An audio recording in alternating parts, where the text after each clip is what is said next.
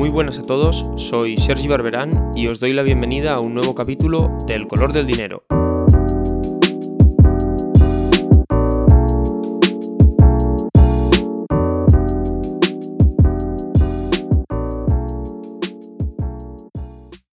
Muy buenas a todos y bienvenidos a un nuevo episodio del color del dinero. En el último capítulo vimos el origen de la crisis del nuevo gobierno de Liz Truss, la primera ministra británica. En el episodio de hoy veremos cuál ha sido el desenlace de dicha crisis y qué lecciones nos deja para el futuro. Comenzamos.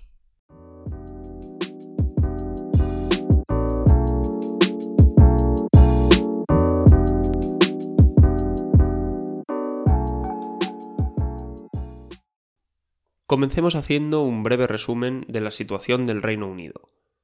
Tras ganar la pelea interna del Partido Conservador para suceder a Boris Johnson, Liz Truss es nombrada la primera ministra británica a comienzos de septiembre. Su nombramiento va acompañado de la promesa de hacer una revolución económica al estilo de Margaret Thatcher. El viernes 23 de septiembre, su ministro de Economía anuncia un ambicioso programa de reformas económicas consistente en dos pilares. En primer lugar, una sustancial bajada de impuestos y, en segundo lugar, un fuerte incremento del gasto público para paliar las consecuencias de la inflación energética.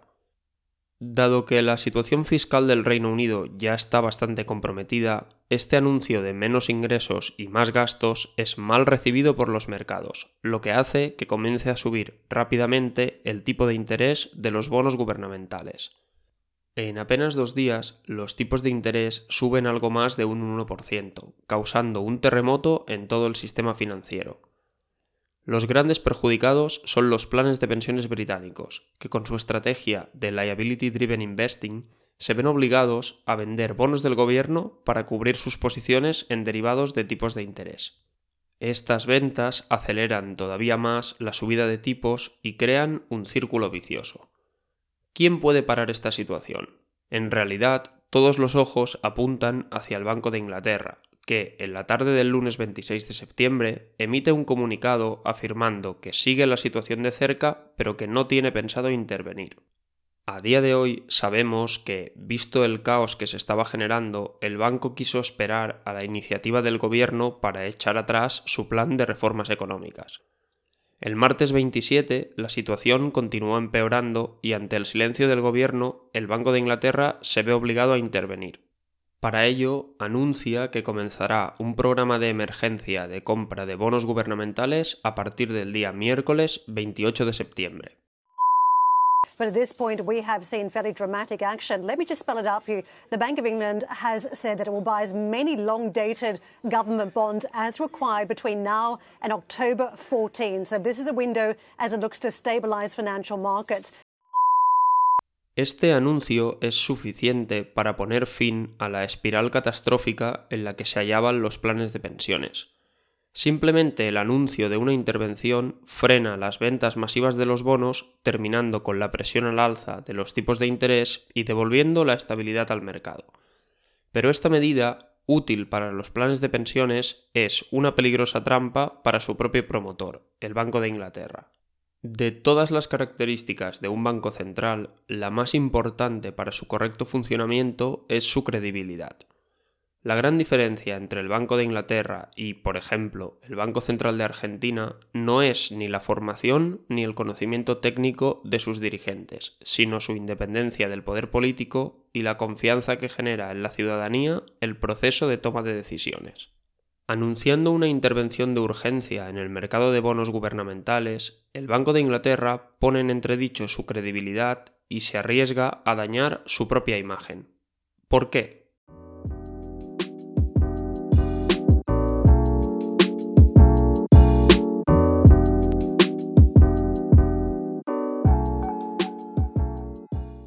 En el comunicado inicial, el Banco de Inglaterra anuncia que intervendrá el mercado de forma puntual por un plazo de dos semanas. Su intención es calmar los mercados mientras el gobierno encuentra una forma elegante de retirar su plan de reformas, restablecer la confianza de los inversores en la economía británica y poner fin a la crisis. Pero estas narrativas lógicas no funcionan bien en política. Liz Truss es una desconocida que se juega su futura carrera con este plan de reformas, la promesa que hizo que el partido la eligiese por encima del resto de candidatos. Aunque comprende perfectamente el desastre que ha causado, no está dispuesta a echarse atrás, y así se lo hace saber a los británicos, al Banco de Inglaterra y a todo el mundo, con sucesivos comentarios de su ministro de Economía negando que vayan a tocar ni una coma del plan fiscal. Esta negativa del gobierno deja al banco en una posición muy débil. Si Truss no retira su programa de política fiscal, cuando termine el plazo de dos semanas otorgado, solo hay dos escenarios posibles. Un primer escenario es en el que el banco cumple su palabra, detiene las compras de bonos y pone fin a la intervención de urgencia. La consecuencia directa de este escenario es un retorno al punto de partida, como el plan fiscal sigue en marcha, a la que desaparezca el soporte del Banco de Inglaterra a los bonos británicos, estos volverán a caer con fuerza, disparando los tipos de interés y dando comienzo de nuevo a la pesadilla que originó todo. Un segundo escenario es en el que el banco, sabiendo que detener el programa llevaría al país al desastre, incumple su palabra y decide extender el soporte al mercado de bonos. Aunque para la economía este escenario es preferible, es fatal para la credibilidad de la institución, que no puede decir ya que es independiente del poder político, puesto que toma sus decisiones según lo que el gobierno haga o deje de hacer. Esta amenaza a la credibilidad del Banco de Inglaterra lleva la crisis británica al siguiente nivel. Un cuestionamiento institucional es algo muy serio y que los británicos recuerdan con dolor, la crisis de la libra esterlina y la famosa operación de George Soros en 1992 ya ridiculizó al Banco de Inglaterra ante todo el mundo, y el país no está dispuesto a revivir de nuevo tal humillación.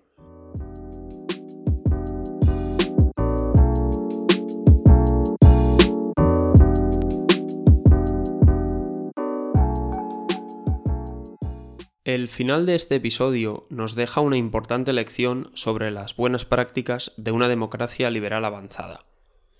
Ante la presión de los mercados, del Banco de Inglaterra y de miembros del propio Partido Conservador, Liz Truss anuncia el 14 de octubre que cesa a su ministro de Economía, el autor intelectual del funesto plan de reforma económica.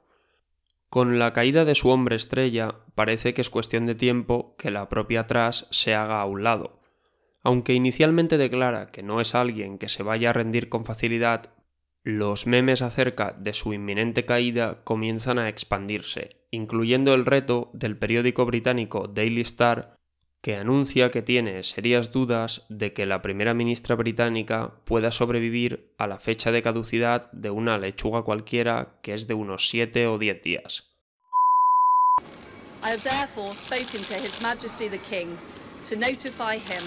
That I am resigning as leader of the Conservative Party. This morning I met the chairman of the 1922 committee, Sir Graham Brady. We've agreed that there will be a leadership election to be completed within the next week.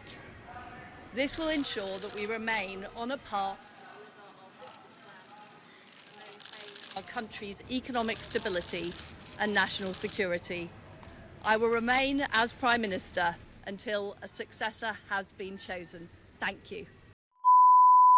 Finalmente, el jueves 20 de octubre, la primera ministra Liz Truss anuncia su dimisión, convirtiéndose así en la primera ministra más breve de la historia del país y muy posiblemente una de las que peor legado deja tras su estancia en Downing Street. ¿Cuál es aquí la lección a extraer? Pese a que Truss se jugaba su propia carrera y prestigio personal y por tanto es evidente que bajo ningún concepto quería echar atrás su plan de reforma y mucho menos renunciar al cargo, la credibilidad de una institución tan básica para un país como el Banco Central terminó imponiéndose sobre su proyecto individual. Nunca sabremos si fue la propia Truss la que tomó la decisión o si fueron los miembros de su partido, las presiones de la prensa e incluso el malestar social generado lo que la llevó a dejar el cargo. En la práctica es irrelevante. Lo importante es que antes de hacer estallar el prestigio de instituciones centenarias, el sistema la forzó a abandonar su cargo, previniendo un mal mucho mayor. Este episodio es una prueba de por qué el Reino Unido es una de las democracias liberales más consolidadas del mundo y de lo que podemos aprender de ella. No resulta difícil imaginar qué hubiese sucedido en otros países, incluido España mismo, en una situación similar. Y en este ejercicio de imaginación, la dimisión del responsable de semejante caos no es la primera opción. Aunque el gabinete Truss se recordará como uno de los más ridículos y dañinos de la historia contemporánea británica, nos deja una lección para todas las democracias liberales que se precien, la importancia de defender las instituciones por encima de las personas. Esta es seguramente la única cosa buena que deja para la historia el gabinete de la primera ministra que no pudo sobrevivir a una lechuga. Hasta el próximo capítulo.